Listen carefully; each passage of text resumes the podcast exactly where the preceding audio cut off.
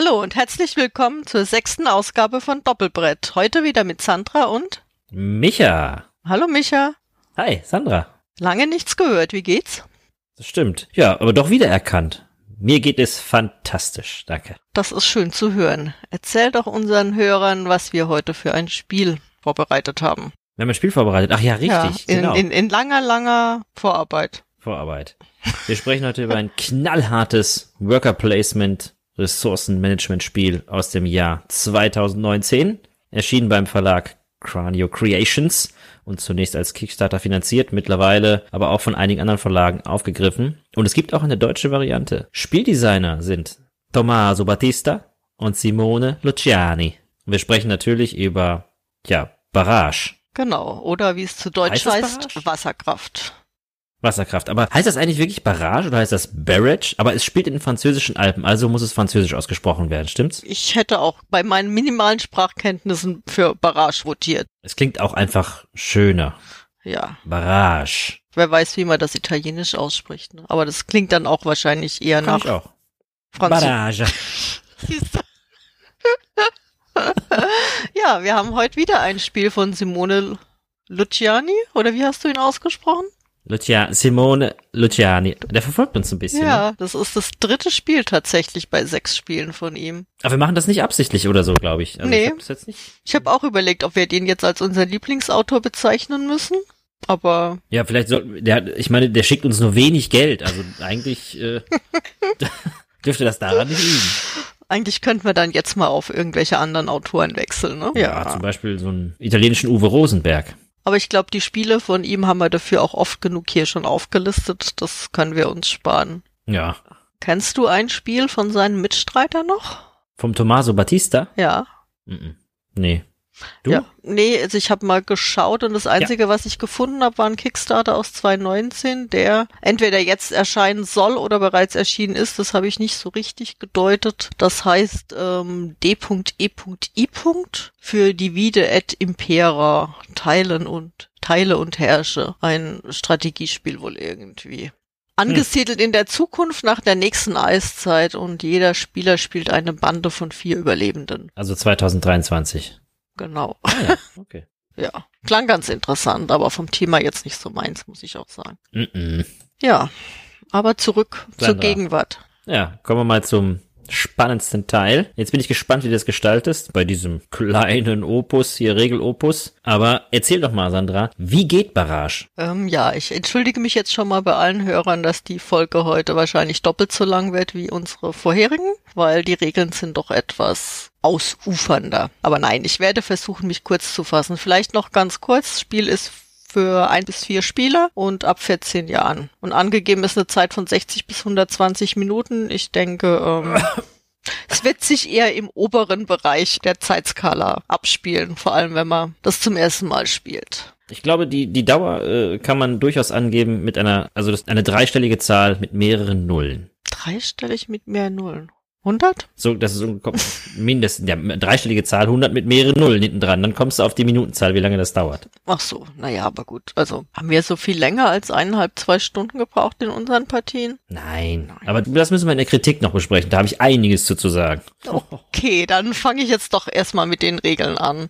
Entschuldigung. Ja, bevor du in die Kritik gehst, lass uns doch wenigstens kurz sagen, um was es geht. Barrage ist eigentlich, wenn man es genauer nimmt, erstmal ein Worker Placement Spiel. Jeder hat Arbeiter, die er einsetzen kann und Ressourcen, die er dadurch gewinnt, ähm, Gebäude, die er kaufen kann. Also erstmal so dieses typische ähm, Worker Placement mit ein paar ähm, ja, spannenden Kniffs, wie ich finde. Jeder Spieler leitet ein Energieunternehmen, das aus einem der vier Länder Deutschland, Frankreich, Italien und, und den USA ist. Jedes Unternehmen hat noch einen Chefingenieur mit verschiedenen Fähigkeiten. Das wird immer zufällig zueinander gemischt, so dass man auch nie genau weiß, mit welcher Kombination man spielt. Jeder Spieler hat einen Spielplan, wo im Prinzip seine Gebäude drauf sind, ähm, seine Arbeiter. Da gibt es zwei verschiedene Arten, beziehungsweise es sind Bagger und Betonmischer. Gibt's noch Lustig-Arbeiter. Gespielt wird in fünf Runden, A5 Phasen. Die erste Phase ist im Endeffekt gleich erklärt. Man erhält Einkommen wie auf dem Tableau angegeben und frisches Quellwasser wird ins Spiel gebracht. Dazu später mehr. Die zweite Phase ist die Hauptphase. Da geht's um die Aktion, die jeder machen kann. Grundsätzlich gilt hier, jeder hat zwölf Arbeiter.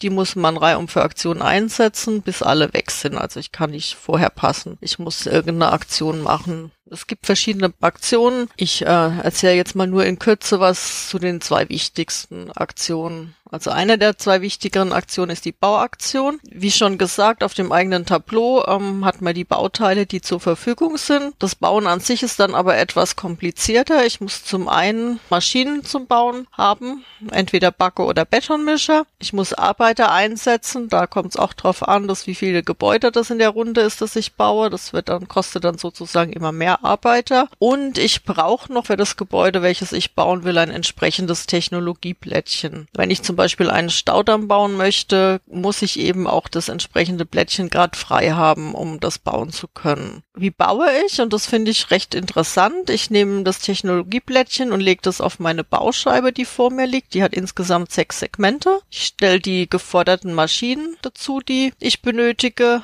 und drehe dann die Bauscheibe einmal. Das heißt, meine Arbeiter, die sind dann erstmal weg. Zwar nicht für immer, aber so lange, bis mein Segment mit, äh, nicht die Arbeiter, die Maschinen. So lange, bis mein Segment in der Bauscheibe wieder oben ist und die Maschinen sozusagen wieder ausspuckt. Also die sind halt sozusagen erstmal sechs Runden lang damit beschäftigt, das geforderte Gebäude herzustellen. Es gibt vier Bauteile, sollte man vielleicht noch dazu sagen, den schon erwähnten Staudamm. Dafür gibt's Aufsätze, dass ich einfach mehr Wasser stauen kann. Es gibt ähm, Jetzt musst du mir helfen. Ich komme mit den deutschen Wörtern immer nicht so klar. Ein Turbinenhaus und ein Rohrwerk. Das ist witzig. Ich kenne, ich habe nur die englische Variante, deswegen, also die. Ja, und ich habe mir die, die leider ganz anders übersetzt, ähm, als es dann in der deutschen Anleitung war. Deswegen muss ich jetzt wahrscheinlich heute öfters überlegen. Der Staudamm heißt da auch Staumauer, aber da muss jetzt jeder durch. So, und genau. die zweite große Aktion ist eben die äh, sogenannte Kraftwerksteuerung. Das heißt die Energieversorgung um mein Unternehmen voranzubringen, muss ich Energie erzeugen. Klar, das ist bei einer, beim Spiel, wo es um Wasserkraftanlagen geht, wahrscheinlich logisch. Ich brauche dafür einen, einen Staudamm, eine Staumauer,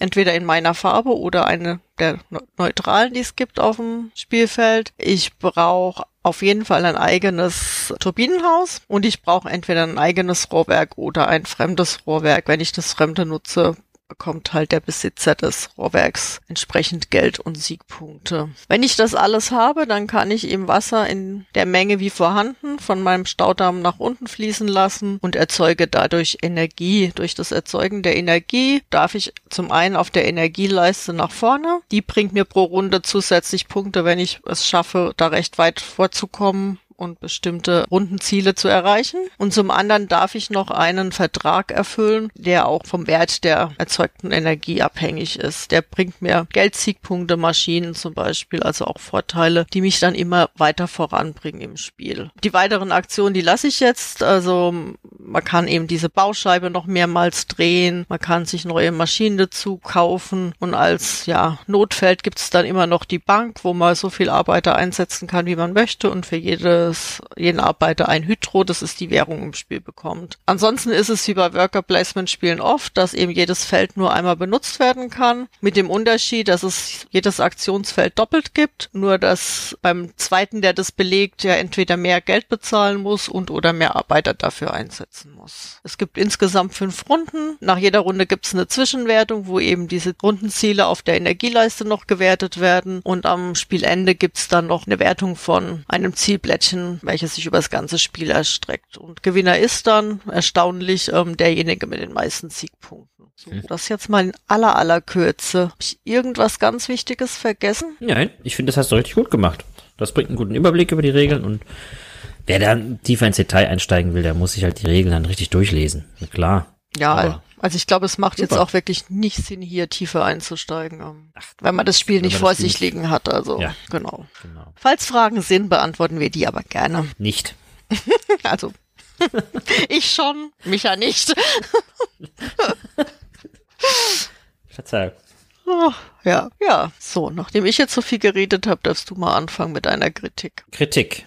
Also vorab möchte ich ja, Kritik, Kritik. Unterstrich Doppelpunkt. Ist toll. Fertig. Also zuallererst möchte ich ähm, nur mal sagen, wir werden jetzt, also ich werde nicht drauf, ich habe bei dem Kickstarter mitgemacht und du hast ja, glaube ich, die deutsche Version gekauft, ne? also das Wasserkraft nee, von dem. Ich habe mir die englische Version gekauft. Im Retail dann. Ach so, interessant. Ich habe mir die von meinem Weihnachtsgeld gekauft. Weihnachtsgeld? Im Januar dieses trifft mal wieder ab. Hm. Ja. Weihnachtsgeld gibt's doch vor Weihnachten. Nein, Wir also- schon wieder ab, das ist schlimm. Das, was so unterm Weihnachtsbaum lag. Da lag Geld. Ja. Okay. So, also aber egal, das, das müssen wir mal vertiefen, ob Geld unter Weihnachtsbaum liegt, warum und so. Das machen wir später. Das machen wir im Äh, privaten. Bereich. Ja. Richtig. Genau. Also für euch alle. Nein. Also die, äh, ich habe die K- Kickstarter-Kampagne mitgemacht und da ist ja im Vorfeld, wenn man das ein bisschen verfolgt hat, ist ja viel, viel schief gelaufen irgendwie, aber das wollen wir, denke ich mal, heute außen vor lassen und ausklammern quasi, weil das äh, ist ist genug drüber gesagt worden, glaube ich. Da haben genug Leute ihre Stimme zu abgegeben, deswegen lassen wir das mal weg. Was ich ähm, persönlich, äh, kommen wir mal zu einem neutralen Punkt vielleicht. Ne? Also ich weiß nicht, ob das ein Vor- oder Nachteil ist. Barrage hat keinen Catch-up-Mechanismus. Und das ist mir tatsächlicherweise nach ein paar Partien sehr, sehr stark bewusst geworden. Wenn du einmal hinten dran hängst, kannst du schwer dem Feld noch folgen. Und das ist gut möglich, dass man den Rest des Spiels am hinteren Ende der Siegpunktleiste verbleibt und zuguckt und quasi, ja, nicht, nicht mehr aus dem Quark kommt. Und deswegen werden es Neueinsteiger äh, schwer haben, auf jeden Fall gegen erfahrene Spieler zu spielen, wenn die jetzt eben nicht ein bisschen zurückrudern, sondern auf volle Pulle spielen. Ne? Und die Frage ist eben, ist das gut oder ist das schlecht? Ich finde, es ist wichtig, vorher zu wissen, dass es keinen Catch-up-Mechanismus hat. Aber eigentlich mag ich solche Spiele sehr, sehr gerne, weil man eben, ähm, diese Spiele haben für mich meistens eine sehr steile Lernkurve und man muss halt ein paar Partien spielen, um das System dahinter richtig zu verstehen. Aber es gibt auch Stimmen, die sagen, "Hö, das ist halt blöd, bis ich da auf dem gleichen Niveau mitspielen kann wie, wie jemand, der das kann, dann spiele ich lieber was anderes. Deswegen, weiß ich nicht. Ja. Vor- oder Nachteil? Also für mich auch eher Vorteil. Ich mag ehrlich gesagt so Spiele nicht, wo ich dann im Anführungszeichen bestraft werde, nur weil ich vorne liege und die hinten dran dann noch irgendwie Punkte oder Geld bekommen, um da etwas aufzuholen. Negativbeispiel ist da für mich immer Isle of Sky. Ich spiele das wirklich gerne, aber so Ja. diese, ähm, ja, diesen Ausgleich des ähm, dahinterliegenden, damit man da eine künstliche Spannung oder was weiß ich äh, aufrechterhält, das ist nicht wirklich meins. Also dann verliere ich halt lieber hoch und weiß aber auch, und das finde ich ist bei Barrage schon auch so, ich weiß in der Regel dann auch, was ich falsch gemacht habe. Also wenn Mhm. ich jetzt verliere und habe so gar keine Ahnung warum, weil ich nicht dahinter steig, dann ist es frustrierend. Aber wenn ich merke, ah ja, da wäre der andere jetzt besser oder da habe ich einen Riesenfehler gemacht, weil ich ihm das nicht zugebaut habe oder so, dann komme ich da auch mit klar, wenn ich dann halt hoch verliere. Also dann ist mir sowas lieber wie ein Spiel mit Ketchup-Mechanismus. Ja, das stimmt. Dazu kommt ja auch Barrage verzeiht kaum einen Fehler. Ein, zwei Spielfehler, ne? irgendwie mal ein falsch gesetzter Damm oder ein falsch gesetztes Kraftwerk und du bist abgehängt. Das finde ich total faszinierend, muss ich sagen. Also das ist genau das, äh, was ich total gerne mag, weil ja, das ist halt nicht so ein Weicheispiel, so wie du schon gesagt hast, wie Isle of Sky quasi, sondern ähm, du musst ja wirklich am Ball bleiben, du musst konzentriert bleiben und ähm, weil du einen Fehler machst, bestraft dich das Spiel. Und das finde ich tatsächlicherweise gut, weil du, ich mag sowas, mich in so einem Spiel zu verbessern oder eben an so einem Spiel halt zu lernen. Weißt du, wie ich das meine? Dass man eben so ein paar Partien braucht, um immer besser zu werden. Und aber dass, dass man sich auch die Zeit nimmt. Das ist sicherlich nichts, was man sagen kann, so heute Abend spielen wir mal eine Partie Barrage, ne? Und äh, dann machen wir das nächste Mal was anders und dann so, sondern du musst halt wirklich, du musst das ein paar Mal machen, um auch zu verstehen, was da eigentlich wirklich los ist. Oder vielleicht die super äh, Intelligenten mit einem IQ von 200 nicht, aber ich brauche das bei solchen Spielen immer.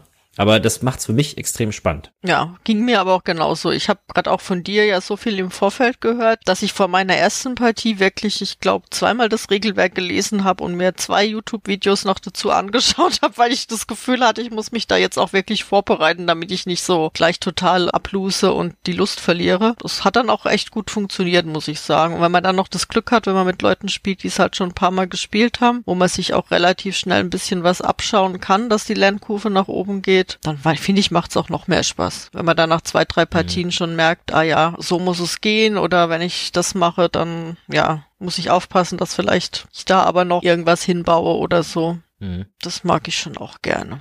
Also das ist sicher auch einer meiner Pluspunkte fürs Spiel. Ich finde, was du auch schon gesagt hast, am meisten Spaß macht Barrage, wenn alle ungefähr auf demselben Level sind. Zumindest äh, Erfahrung mit, mit dem Spiel. Dann wird's nämlich richtig spannend. Ich meine, so einem Neueinsteiger, dem muss man immer so ein bisschen helfen vielleicht quasi, ne? aber wenn, das ist richtig eine tolle Taktikschlacht, finde ich, kommt dann, wenn du mit Leuten spielst, die es auf dem gleichen Level spielen, weil dann geht's richtig rund. Mhm. ich. Ne? Ja, und da finde ich es zu dritt auch fast noch ein bisschen schöner als zu zweit, weil du dir einfach auch noch mehr in die Quere kommst und noch mehr aufpassen musst, was du wann machst. Ja, ich würde sogar fast so weit gehen zu sagen, der Sweet Spot liegt so für mich bei drei Spielern. Zu viert würde ich es glaube ich nicht spielen wollen. Das oder ich hab's also ich blicke mit wirklich mit Grauen auf meine Erstpartie zurück. Ja, ich war danach so enttäuscht und ich wollte das Ding wirklich in der Ecke verstauben lassen. Es hat ewig lange gedauert, die Partie. Wir haben sie am Ende sogar noch abgebrochen. Ich glaube, das waren vier Stunden, die wir gespielt haben, haben es dann abgebrochen. Und es bedurfte wirklich einiger aufmunternder, Wor aufmunternder Worte, um mich diese Perle dahinter wieder entdecken zu lassen. Ne, Und mittlerweile, wenn man das kann, spielt man es ja wirklich auch gut runter, so wie wir in einigen Partien das gemacht haben. Aber äh, so für, zu viert, ich, das ist mir immer noch ein bisschen zu viel einfach. Zu zweit geht's, geht's, aber du hast recht, für mich auch zu dritt äh, ist so das, das Beste. Aber es funktioniert auch zu zweit, das muss man ganz klar sagen. Also, Auf jeden Fall, ja. Also zu fett habe ich es noch nicht gespielt. Ich habe es in der Regel zu zweit oder zu dritt gespielt und das funktioniert für mich beides gut zu dritt, aber hat für mich noch ein bisschen mehr Spielspaß. ja, nur wir sind ja nun auch eine Gruppe, die relativ fix spielen. Also ich bin ja so ein Spieler, ich spiele meistens auch eher aus dem Bauch raus, als dass ich lange nach überlege. Mhm. Aber wenn du das da mit zwei Grüblern spielst, die da ewig planen, du kannst ja deinen deinen Zug nur in eingeschränktem Maße vorplanen, weil du eben oft Aktionen ausführen willst, die dann vielleicht schon belegt sind, die man nicht mehr machen kann oder jemand hat dir einen Bauplatz weggeschnappt, sondern du kannst es halt nur bedingt vorplanen, deinen Zug. Und du fängst dann erst an, wenn du dran bist und wenn dann jemand 15 Minuten über seinen Zug nachdenkt, dann ist das, ach, das, das mag ich gar nicht. Nee, ich auch nicht. Also da ähm, bin ich auch zu sehr Bauchspieler und spiele deswegen auch lieber mit Gleichgesinnten. Gleichgesinnte, Mhm. Spielkameraden. Gleichbäuche oder so irgendwas, ne? Gleichbäuche. Das finde ich schön. Das finde ich schön. Ja. Ähm, Was ist los? ich überlege gerade, ob ich noch zu irgendwas sagen soll zu dem Spiel. Mir fällt gerade. Sollen wir noch was dazu sagen? Ja, weißt du? Sollen wir noch was? Ja klar, auf jeden Fall. Also, was ich super finde, ist das äh, Ressourcenrad. Das ist ein Novum für mich gewesen. Ich weiß nicht, ob es irgendwo schon mal vorkam bisher, aber ähm, das ist so wunderbar verzahnt mit dem Worker Placement Mechanismus. Du kannst ja Worker einsetzen, um das Rad weiterzudrehen, um Ressourcen wieder frei zu machen. Mhm. Das ist irre. Das finde ich wirklich irre. Das heißt, du kannst nicht kopflos einfach irgendwas machen, sondern du musst wirklich auch wohl überlegt mit den Ressourcen umgehen, denn die sind am Anfang wirklich sehr rar. Also ich glaube, ähm, das Geld am Anfang ganz schlimm, am Ende wird's dann besser, aber die Bauressourcen sind, also finde ich im ganzen Spiel wirklich ganz, ganz eng. Und du musst super mit diesem Rad arbeiten, um die wieder freizusetzen. Das ist für mich ein absolut sehr, sehr stark, finde ich, in dem Spiel. Definitiv. Gefällt mir auch gut. Ich vergesse zwar immer, dieses Ding zu drehen, aber von der Mechanik her finde ich das wirklich auch, auch ein ganz gelungener ähm, Mechanismus. Auch Mhm. die, die Kombi, die, die Ressourcen oder Maschinen in Kombi mit den Technologieplättchen, die du ja auch noch zusätzlich brauchst, damit du was machen kannst und die ja auch erstmal wieder frei werden müssen, ist schon so ein, so ein Denkpuzzle, finde ich. Also man muss sich schon Ja. gut überlegen, in welcher Reihenfolge man was macht. Ob man nicht mal in den sauren Apfel beißt und halt ein Rohrwerk vom Gegner mitbenutzt und dem dadurch Geld und Siegpunkte zuschustert, aber man im Endeffekt mehr davon hat, wie wenn man jetzt noch ähm, eine Runde warten müsste, bis man dann vielleicht selber was bauen kann. Aber genau das, was du gerade beschrieben hast, diese Entscheidungen, die man treffen muss, das macht Barrage für mich so reizvoll. Mittlerweile. Nicht nach der Erstpartie, aber mittlerweile, das macht es wirklich richtig krass toll, muss ich sagen. Ja, ich habe ja Erzählungen gehört von deiner Erstpartie, da wäre ich ja gern dabei gewesen, muss ich sagen. Da wurden Bücher drüber geschrieben. Ganze Bücher. Wir füllen Bibliotheken. Das ist mein, Ja, mein was ich dazu zu sagen hatte. Buch für heute, ne? Michas erste Ja. Barrage-Partie. Micha, Micha am Tisch von Barrage. Ja, was mir noch gut gefällt, ist auch diese Kombi Unternehmenstableau und Chefingenieur. Also, Mhm. dass ich da immer verschiedene Kombis habe, je nachdem, was hier gerade zufällig auf den Tisch gelegt wird. Dass ich auch ähm, im Prinzip, dass der Startspieler dadurch ausgeglichen wird, dass der Letzte in der Reihe sich zuerst was aussuchen darf. Das macht's, finde ich, auch nochmal interessanter, weil auch jede Partie ein bisschen anders ist. Klar, es sind nur, ich glaube, acht Chefingenieure, so dass es jetzt auch nicht so arg viele Kombis gibt, aber doch genug, dass es immer mal wieder einen neuen Anreiz bietet beim Spielen. Findest du eigentlich, ich, ich denke gerade ein bisschen nach, auch über die ähm, einzelnen Nationen, die Anführer der Nationen haben ja unterschiedliche Sonderfertigkeiten, die man freischalten kann. Findest du, dass das ähm, ausbalanciert ist oder sagst du da, hm, das sind doch, ist eine stärker als die andere? Also ich überlege gerade selber, deswegen, Ich krieg die jetzt nicht mehr alle so zusammen, aber Ich ich, meine weiß jetzt, auch- ja, also- also vom Gefühl her spiele ich mit zwei Nationen lieber als mit den anderen beiden. Von dem her gesehen ist es, also weiß jetzt aber nicht, ob es nicht richtig ausbalanciert ist oder ob es vielleicht eher meiner Art zum Spielen eher entgegenkommt. hm, Weil jeder hat ja, Ja. auch so, so ein, ja, so eine gewisse Art, wie er an die Sache rangeht. hm, das stimmt. Aber man wird nicht gespielt, finde ich. Also du hast jetzt nicht, dass du das unbedingt machen musst. So, bisher hatte ich zumindest nicht den Eindruck. Aber ich habe das Gefühl, ich kratze, obwohl ich jetzt schon einige Partien auf dem Buckel habe, immer noch an der Oberfläche, dass da echt nur einiges mehr geht. Aber ja, das Gefühl, das Gefühl habe ich definitiv auch, dass ich da noch lang nicht am Ende angekommen bin. Ja, ich frage das deswegen, ob das so ausgeglichen ist, weil die Auftragsplättchen, da ist uns ja schon auch ein paar Mal aufgefallen, dass das so ein bisschen Glück mit ins Spiel bringt. Also das liegen halt eben, Diese ich weiß nicht, wie viele das liegen halt Auftragsplättchen du, ne? aus. Ja. Ne? Ja, die Verträge, genau, genau, die Verträge liegen aus und die kann man nehmen. Wenn man die erfüllt, bekommt man einige Boni. Und da gibt es meiner Meinung nach einige dabei, die wirklich sehr, sehr stark sind, die dann im Spiel, wenn alle auf dem gleichen Level spielen, so ein, auch ein Gamechanger sein können, unter anderem. Ne? Und da gibt es so einen kleinen Run da drauf. Und wenn du halt eben Pech hast, dann hast, liegt in deiner Runde da wirklich, ich sag mal jetzt nicht der Hammer aus, aber du deckst dann quasi für die nächsten was Tolles auf, wenn du da was wegnimmst. Von daher, ich glaube, das hätte man ein bisschen besser ausbalancieren können, wenn ich das jetzt mal so als kleinen Kritikpunkt anbringe. Ja, stimme ich dir bei. Es gibt so drei, vier Verträge, die finde ich, die sind definitiv zu stark. Wenn man die gerade irgendwie zufällig zufällig schon in Runde eins äh, bekommt, dann haben die anderen keine Chance mehr. Also ich denke gerade an Was dieses, an dieses ähm, Rohrwerk, dieses vier oder fünfer Rohrwerk, das man bauen kann. Wenn ich das in Runde eins kriege und mit einem neutralen Darm, ähm, aber kann man das in den 1 schon erschaffen? Ja, wenn da, du brauchst ja nur ein Kraftwerk bauen. Du nimmst einen neutralen Damm und, und kriegst das Rohrwerk noch umsonst. Mhm. Also, das sind ja auch jetzt nicht so die ganz teuren Verträge irgendwie. Also, hm. ich habe so ein, zwei, finde ich, wenn die ganz am Anfang ähm, da liegen und man die aus irgendeinem Grund gleich erhalten und erfüllen kann, dann ist es, ist es schon verdammt äh, schwer, sag ich mal, da gegen anzukommen. Das macht es natürlich besonders im Zweispielerspiel halt bemerkbar, mhm. wenn du dann den anderen da abhängst, aber ich sage im Dreispiel. Also ich finde, es geht. Also es ist jetzt nicht, also man kann das schon noch irgendwie hinkriegen quasi, ne, aber es gibt einige Sachen, also es hätte man ein bisschen besser ausbalancen können, finde ich. Ne, gerade mit diesem Fünfer, mit der Fünfer, äh, mit dem Rohrverbindungsstück, das stimmt schon. Ja. Ne, das, aber das zur Not, das kann man halt rausnehmen, ne? Dann ist mhm. halt gut. Ja.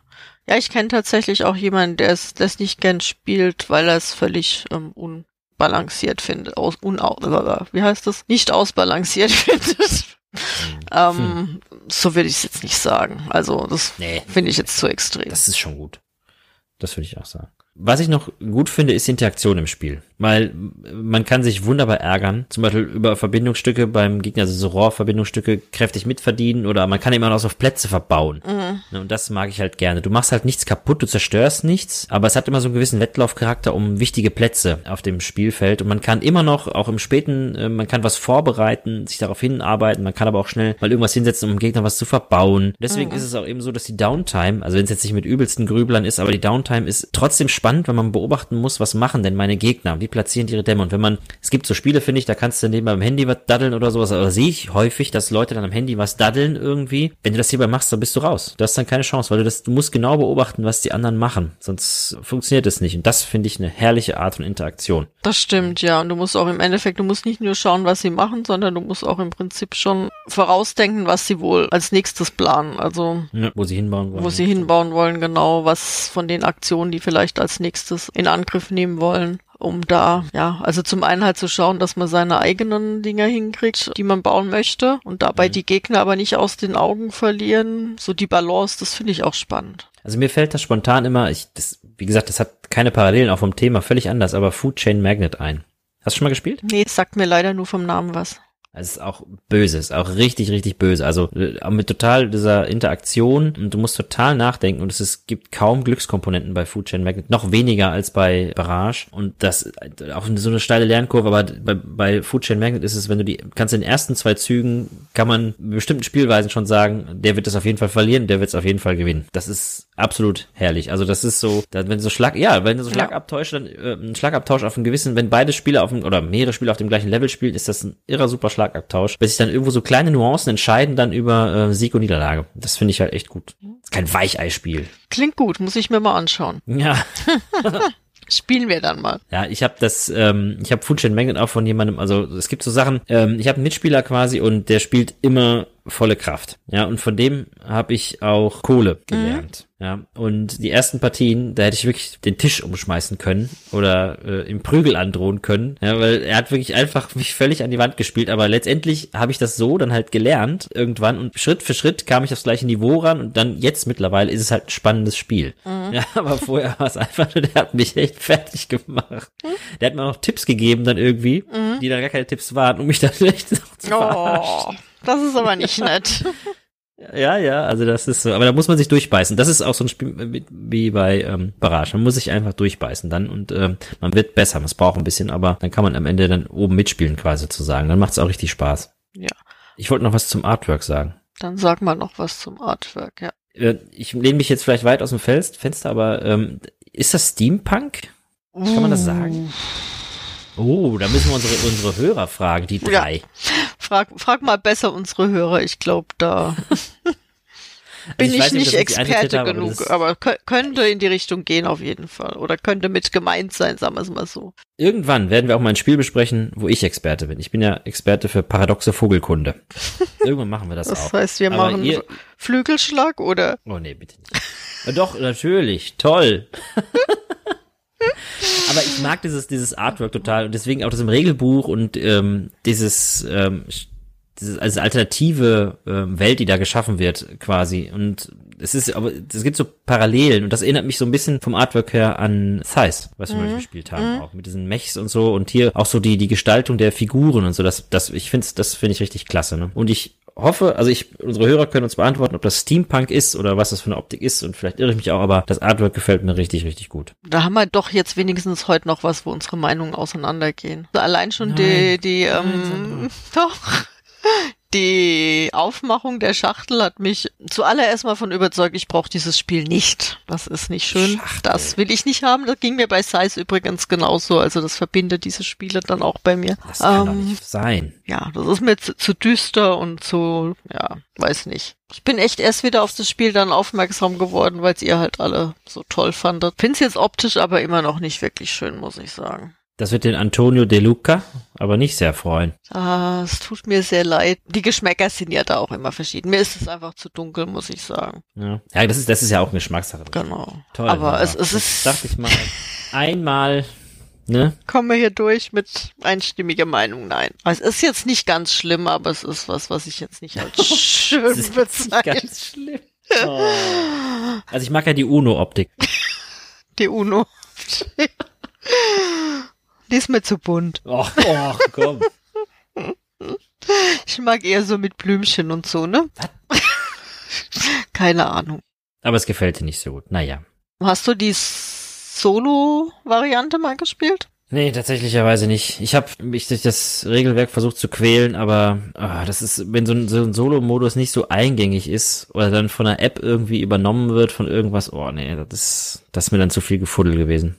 Du? Ja, also ich fand das jetzt vom Handling her eigentlich gar nicht so fuddelig. Also diese, diese Automa-Blättchen, diese doppelseitigen, das ist im Prinzip das gleiche Handling wie bei Gaia Project, aber irgendwie, ähm, ja, habe mich tapfer durch mein englisches Regelwerk gelesen, aber irgendwas muss ich wohl falsch verstanden haben, weil das Ergebnis des Spiels war, dass ich 130 zu 6 gewonnen habe und mir war klar, da konnte was nicht mit rechten Dingen zugegangen sein. Ach so. Ich muss mal schauen, ob ich mir die deutsche Regel nochmal durchlese und mich da nochmal dran setze. Na, ich, ähm, irgendwie, ich war jetzt irgendwas im Kopf, das ist die Solo-Regeln auf Deutsch. Ich glaube, das ist, ist das nicht so ein Extra für die, also ich habe dann, ähm, weil das Spielmaterial teilweise mangelhaft war, gibt's ja für die ursprünglichen Bäcker, quasi die konnten bei so einer zweiten Kampagne mit einsteigen und für einen Euro oder so sich neue Teile halt eben mhm. quasi dann ordern. Und dabei soll wohl, glaube ich, ja, wenn ich das richtig verstanden habe, irgendwie dann auch als extra so Bonus so die deutsche Übersetzung der Solo-Regel beiliegen. Dann irgendwie auch nochmal ausgedruckt richtig. Und ja, wenn das wirklich der Fall ist, dann lass dir die zukommen. Ja, ansonsten meine ich, dass die auch der deutschen Ausgabe jetzt beiliegt und ich mir die dann hier im ja, gut, stimmt, hast recht. Freundesgeist sicher ausleihen kann, hoffe ich mal. Ja,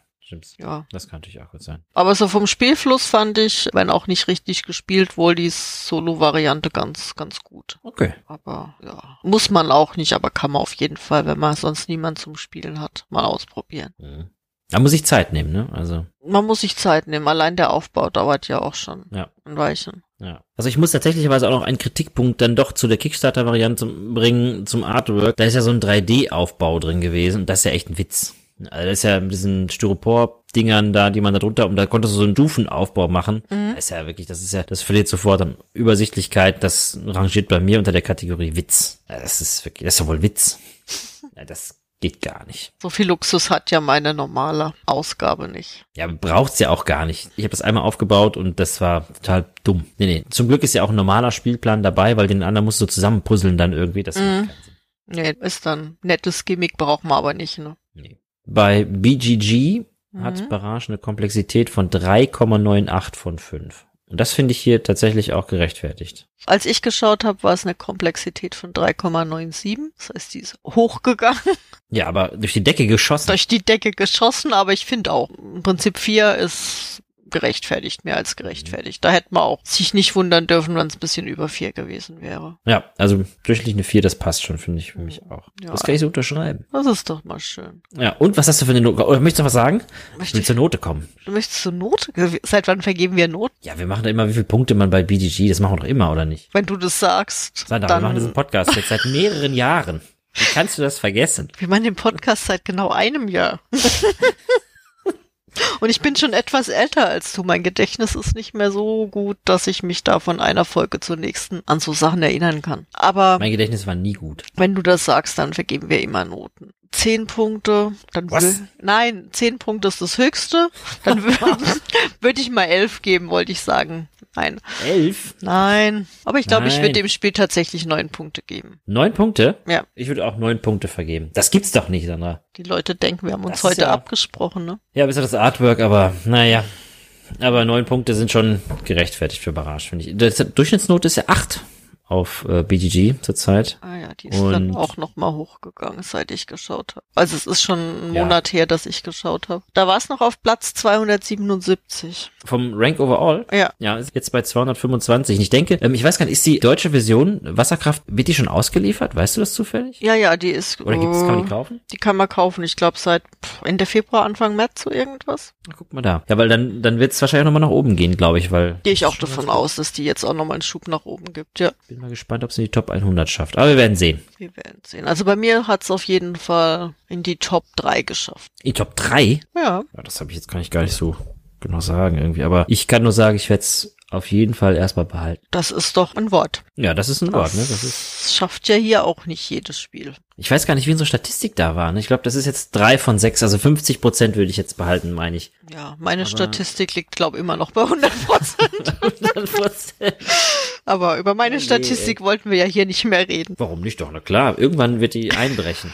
Meinst du? Nee, Ja, stimmt. Na, du bist jetzt sehr ich sammelgetrieben. bin, bin ein Sammler, ja. Na gut. gut. Ich kann dir die ganzen Spiele, die du jetzt leichtfertig wieder verkaufst, dann irgendwann einmal ausleihen. Das ist ja auch schön. Siehst du, dann funktioniert das auch wieder. Ja, Perfekt. dann Dann schließen wir das Thema ab. hab ich Barrage. jetzt nichts mehr zum Spielen. Nee. Ich gut. auch nicht, das reicht jetzt auch.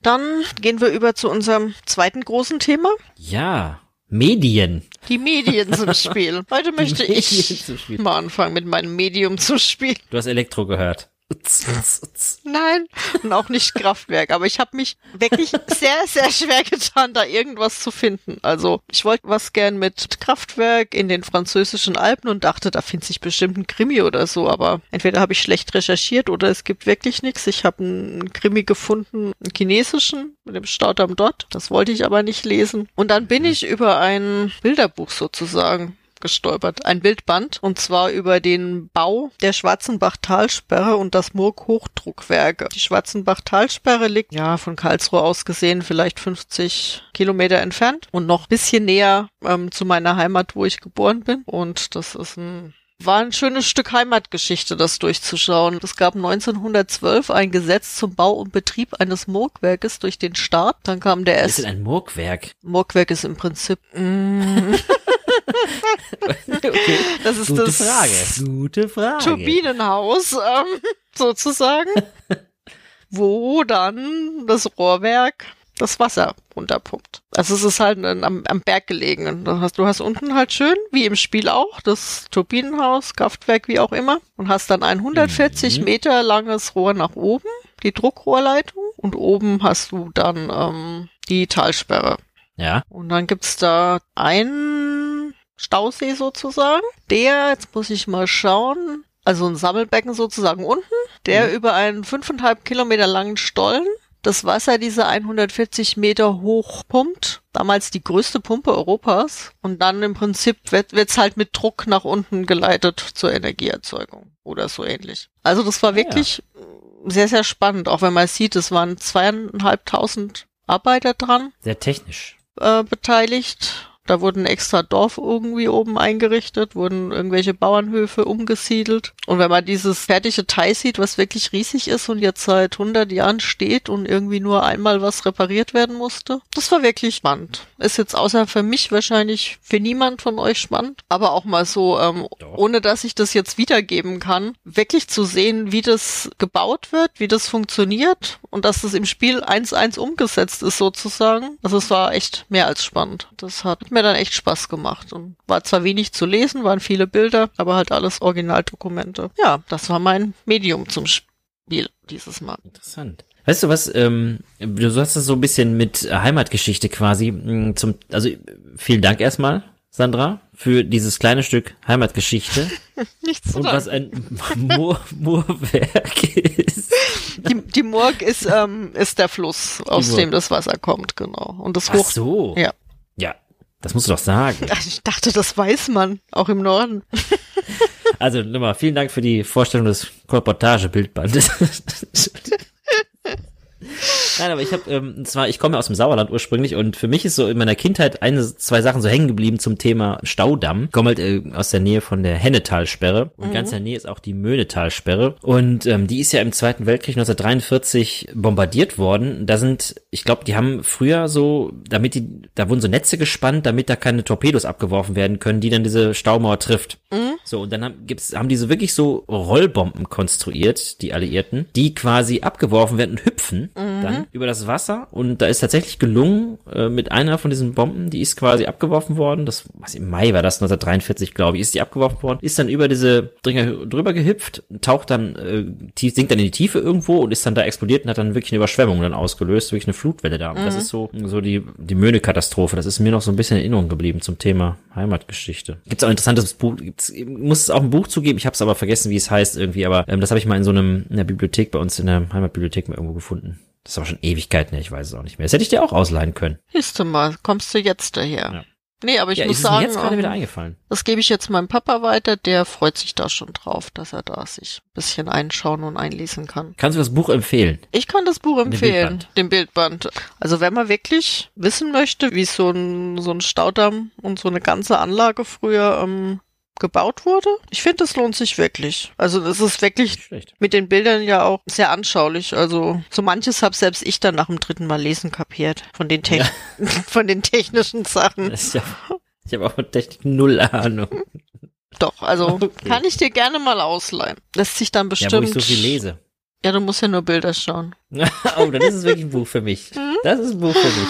Das krieg Genau. durch. Ist kein Comic, aber ein Bild, Bildband, mehr oder weniger. Ach so. Ja, also es ist wirklich, der, der Text sind, was sind, vielleicht 10, 20 Seiten und dazwischen sind es wirklich Bilder mit etwas mehr Nice. Bildunterschrift. Ja, aber deswegen kann ich heute auch nicht wirklich viel zum Thema Buch beitragen. Das macht doch nichts. Sonst, sonst musst du immer die hochwissenschaftlichen Sachen Dafür, beitragen. dass du muss ich- jetzt heute hier in die Bresche Ja, springst. ich springe jetzt in die, in die Bresche. Ich habe natürlich wieder ein opulentes Werk gelesen, Mhm. mit vielen, vielen, einer dreistelligen Seitenanzahl natürlich wieder. Und kein einziges Bild. Kein einziges Bild. Ich habe einen Thriller gelesen, Mhm, Der da wäre, glaubst du? glaube ich. Ja, von Mark Ellsberg. Ah. Mit dem schönen Titel Blackout. Erschienen im, jetzt musst du mir wieder helfen, Blanc Vallée, Blanc Vallée Verlag. Ich weiß nicht, wie man das ausspricht. Ich glaube, ich sag immer Glenn Vellet, aber ohne zu wissen, ob das mal da. stimmt oder nicht. Also wahrscheinlich eher nicht. Können wir Dann- auch unsere Hörer fragen. Genau, sprich's italienisch aus. Dann, dann passt zum Spiel. Blanc Vallée. oh Gott. Okay. Ähm, ja, es ist ein, ähm, das Buch hatte ich tatsächlicherweise schon zu Hause. Ich muss es mir gar nicht ausleihen. Woher? Weil meine Frau es schon vor ein paar Jahren gelesen hat. Es ist übrigens aus dem Jahr 2012. Mhm, Ich habe es auch gelesen, Und, ist ähm, aber auch schon ein Weilchen her. Ah, guck mal, siehst du? Und zwar, ich fasse mal kurz zusammen, worum es geht. Plötzlich bricht das Stromnetz in äh, einigen Orten in Europa zusammen. Doch dabei bleibt es nicht. Also es, äh, es kommt dann zu immer weiteren Verkettungen von Stromausfällen und irgendwann wird das ganz flächendeckend und ganz Europa ist dann ohne Strom bis auf einige kleine wenige Inseln. Ne? Und ohne Strom sieht es im wahrsten Sinne des Wortes düster aus, Freunde. Ne? Mhm. Es funktioniert keine Heizung mehr, keine Kühlgeräte, die Fernseher sind dunkel und die Wasserversorgung ist in Gefahr. Und am Ende kommt es dann eben zu Lebensmittelknappheiten und zu einer Zunahme der Kriminalität. Und wie konnte das denn passieren mit einer global vernetzten Stromversorgung? Und der Piero Manzano, ein, Inf ein Informatiker und ehemaliger Hacker, der vermutet eine herbeigeführte Ursache und bei seinen Ermittlungen gerät er aber schnell selbst in Verdacht. Und wie das jetzt weitergeht, das kann ich nicht verraten, weil da muss man, das muss man selber lesen, aber es ist äußerst spannend. Zu meiner Kritik, ja, meiner fachlich, fachlichen Kritik ein, äh, also das Buch ist wirklich ein Katastrophenszenario genau nach meinem Geschmack. Und der äh, Mark Ellsberg, der schafft es wirklich sehr, sehr gut, den Leser mit in die Situation hineinzuziehen. Also es war auch für mich total spannend und ich konnte es kaum weglesen, äh, kaum weglegen, kaum weglesen. und der, der beschreibt es halt wirklich plastisch und richtig so greifbar. Und ich habe mich oft beim Lesen dann irgendwie so gefragt, wie ich für mich selbst oder für meine Familie in solcher Situation reagieren würde. Und es ist ein Spiel so mit der Angst. Und ich weiß nicht, ob man das in der Literaturszene so nennt, ein Page-Turner. Wahrscheinlich gibt's den Begriff nicht. Oder gibt's den doch? Ich hätte ihn zumindest jetzt nicht gehört, aber das hat ja auch nichts zu sagen. Ich habe das irgendwo schon mal gehört. Egal. Mhm. Das ist noch eine weitere Frage, die unsere Hörer dann klären müssen, ob es dieses, ob es diesen Begriff gibt. Steampunk Page Turner. Mhm. Ich weiß. Mal gucken. Schauen wir mal. Also ich da sind auch so viele Beschreibungen von Kraftwerken drin oder sowas, so technisch oder wie das vernetzt ist, ich mit so einer Strombörse und sowas alles, das konnte ich nicht in allen Einzelheiten nachvollziehen, aber genau das hat es für mich dann auch noch ein bisschen spannender gemacht, denn äh, in der heutigen Zeit sind ja, das wird immer alles hoch spezialisierter, viele Berufe sind hoch spezialisiert und viele Dinge, zum Beispiel, die man früher zu Hause noch selber reparieren konnte, die sind heute außerhalb unserer technischen Reichweite und das bedeutet, dass wir uns immer abhängiger machen von unserer Umwelt und auch gewissen Situationen einfach auf Gedeih und Verderb ausgeliefert sind, uns da auf andere verlassen müssen. Ne? Und ähm, Strom ist für uns eine Selbstverständlichkeit. Ich zumindest denke überhaupt nicht mehr drüber nach, wenn ich einen Stecker in die Steckdose einstecke mhm. und dann kommt da Strom raus. Das ist, ist so, ne? Aber wie funktioniert das eigentlich alles so richtig, ne? Das sind so Fragen, das, ja, also keine Ahnung, ne? Ich bin dann noch bei der Recherche noch ein bisschen auf Tesla versus Edison, ne? Mhm. Gleichstrom, Wechselstrom so gestoßen, aber da habe ich auch aufgehört da, weil das ist das geht alles ein bisschen zu weit, aber prinzipiell ist das total spannend. Ne? Ich habe noch keinen größeren Stromausfall mitgemacht, mhm. Gott sei Dank. Ich auch nicht. Aber nee. von daher ist die Beschreibung von Ellsberg und dieses Spiel mit der Unsicherheit quasi und diesen Katastrophen, die dann aufeinander aufbauen, das ist super interessant und gut beschrieben. Und wie aktuell dieser Thriller ist, das zeigt sich ja, also jetzt in der Corona-Krise. Ne? Plötzlich passieren Dinge, mit denen niemand irgendwie gerechnet hat. Ne? Da werden Dinge wie Klopapier, Mehl und Nudeln gehamstert. Es zeigt sich aber auch die dunkelste und auch die hellste Seite in den Menschen. Ne? Es kommt zu Gerangel im Supermarkt um die letzte äh, vierlagige Klopapierrolle, ja, aber auch es kommt zu spontanen Aufbau von Nachbarschaftshilfen. Ne? Und äh, ich finde es total interessant, was diese Unsicherheit und Angst mit Menschen anstellen kann. Und ähm, deswegen kann ich sagen, Blackout von Mark Ellsberg ist ein wirklich toller Thriller, der auch 800 Seiten lang wirklich Spaß gemacht hat zu lesen. Und das ist sehr, sehr zu empfehlen. Das ist wirklich ganz toll. Also das war so äh, ein Buch, was ich auch nicht weglegen konnte. Und da bin ich froh, wirklich froh, das gelesen zu haben. Und das wird auch bei uns bleiben. Also mir ging das damals ähnlich. Es ist bestimmt auch schon vier Jahre her Minimum, dass ich das gelesen habe, aber ich habe das auch in einem Zug durchgelesen, weil ich, weil ich es nicht weglegen konnte. Der hat wirklich eine, eine tolle Art zu schreiben. Ich weiß nicht, wie sein Nachfolgebuch heißt. Das habe ich angefangen und da hat er das noch viel, viel besser für mich hinbekommen, so diese, diese Ängste zu erzeugen. Ähm, da geht's um im Endeffekt, ich meine, es geht um eine Entführung und eine Überwachung halt, so eine Fremdüberwachung über ja, Internet, Handy und so. Und das war für mich so nah dran am Leben und, und so beklemmend, das musste ich wirklich aufhören zu lesen. Das konnte ich nicht weiterlesen. Also, Ach, wenn dir der Stil gefällt, dann ähm, schau mal, wie das heißt, dann gefällt dir das sicher auch. Das muss ich mal googeln. Google das mal. Ich komm, komm nicht mehr auf den Namen. Ich habe jetzt gerade schon überlegt, aber ist auch schon wieder zwei Jahre oder so her. Ja, siehst du, dann werde ich das nochmal tun. Da muss ich, da werde ich ein, freiwillig ein Buch lesen, ohne äh, für den Podcast was vorzubereiten. Wir, wir können ja ein Spiel dazu suchen. Wir können es ja mal andersrum machen. Können es andersrum machen. Genau, du gibst das Buch vor und wir suchen das Spiel dazu. Uno. Uno von Simone Luciane. Gibt's bestimmt oh eine italienische Ausgabe von. Ja, klar. Mhm. Sicherheit. Uno. Ja. Aber nur mit dieser, mit dieser Handbewegung dann, die man immer machen muss dann bei italienischen. Na, wir können jetzt mal aufhören, das geht nicht immer. Wir können da nicht äh, uns drüber lustig machen. Das, das ist jetzt, jetzt müssen wir mal was anderes auffinden, dass wir meinen das. Also, Sandra meint das nicht so. wollte jetzt gerade fragen, was du mit wir müssen aufhören meinst. Ja. Entschuldigung, nein, wir müssen damit wirklich aufhören. Das ist nicht gut. Das, das ist alles nur Spaß. Das wisst ihr, Leute. Du musst damit aufhören. Können, können wir das mal bitte personalisieren? Ja, okay. Telefonstreich. okay. Nein, aber äh, komm, Ja. mehr habe ich dazu nicht zu Nein. sagen. Jetzt werden wir wieder albern, jetzt hören wir besser wieder auf. Jetzt hören wir besser wieder auf. Aber ich habe noch eine Sache. Und die wäre? Ich, wir wollen jetzt nicht weiter dieses Corona-Thema ausbreiten hier, denn darum soll es ja auch nicht gehen in unserem Podcast. Aber wir haben uns überlegt, dass wir mal auch den Post Podcast nutzen und unsere Reichweite von drei Hörern und sagen, wir finden, fänden es gut, wir wollen euch auffordern oder wir wollen euch empfehlen, kauft bei lokalen Läden und steigt, falls möglich, nicht auf Amazon um oder Amazon. Ja, viele Händler kämpfen ums Überleben gerade und auch die kleinen Brettspielläden kämpfen ums Überleben und die freuen sich über jede Bestellung. Viele Shops versenden auch oder liefern sogar nach Hause und manche bieten sogar eine Beratung per Telefon an. Und in diesem Zuge möchten wir auf jeden Fall auf zwei Läden aufmerksam machen, die eure Aufmerksamkeit auf jeden Fall auch verdient haben. Und ähm, ich fange da einfach mal an, wenn du nichts dagegen hast, Sandra. Fang du ruhig an, ja. Also äh, für unsere Hörer aus dem Ennepe-Ruhr-Kreis möchte ich gerne den Anspielerladen in Ennepetal wirklich loben. Das sind zwei ganz, ganz nette Leute, die diesen Laden leiten, die euch gerne beraten und bei einer Bestellung das Spiel, also zumindest jetzt